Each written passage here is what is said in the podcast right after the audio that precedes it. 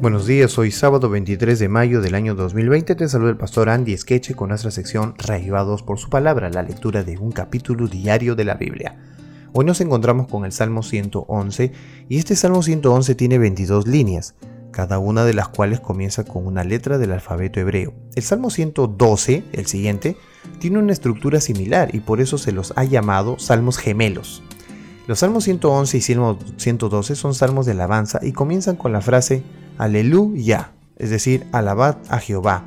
En la Reina Valera revisada, esta frase forma parte del sobrescrito, es decir, no es un texto aislado, es parte del texto. Bueno, vamos a leerlo.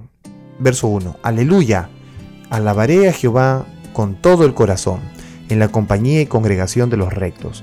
Grandes son las obras de Jehová, buscadas de todos los que las quieren. Gloria y hermosura es su obra, y su justicia permanece para siempre.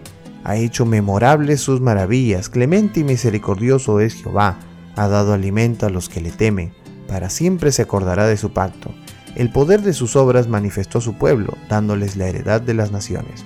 Las obras de sus manos son verdad y juicio, fieles son todos sus mandamientos, afirmados eternamente y para siempre, hechos en verdad y en rectitud.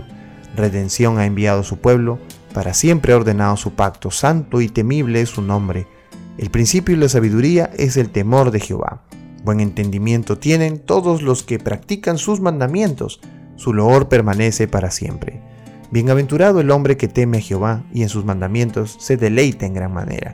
Su descendencia será poderosa en la tierra, la generación de los rectos será bendita.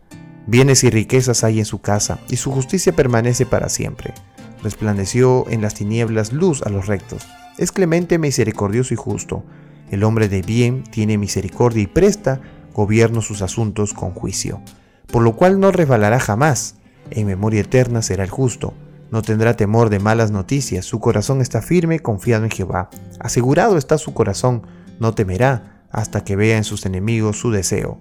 Reparte, da a los pobres, su justicia permanece para siempre, su poder será exaltado en gloria lo verá el impío y se irritará, crujirá los dientes y consumirá. El deseo de los impíos perecerá. Claro que sí, el deseo de los impíos perecerá. No hay futuro para los impíos. Que Dios pueda ayudarnos en esta mañana a meditar en Él y podamos ser reavivados por su palabra.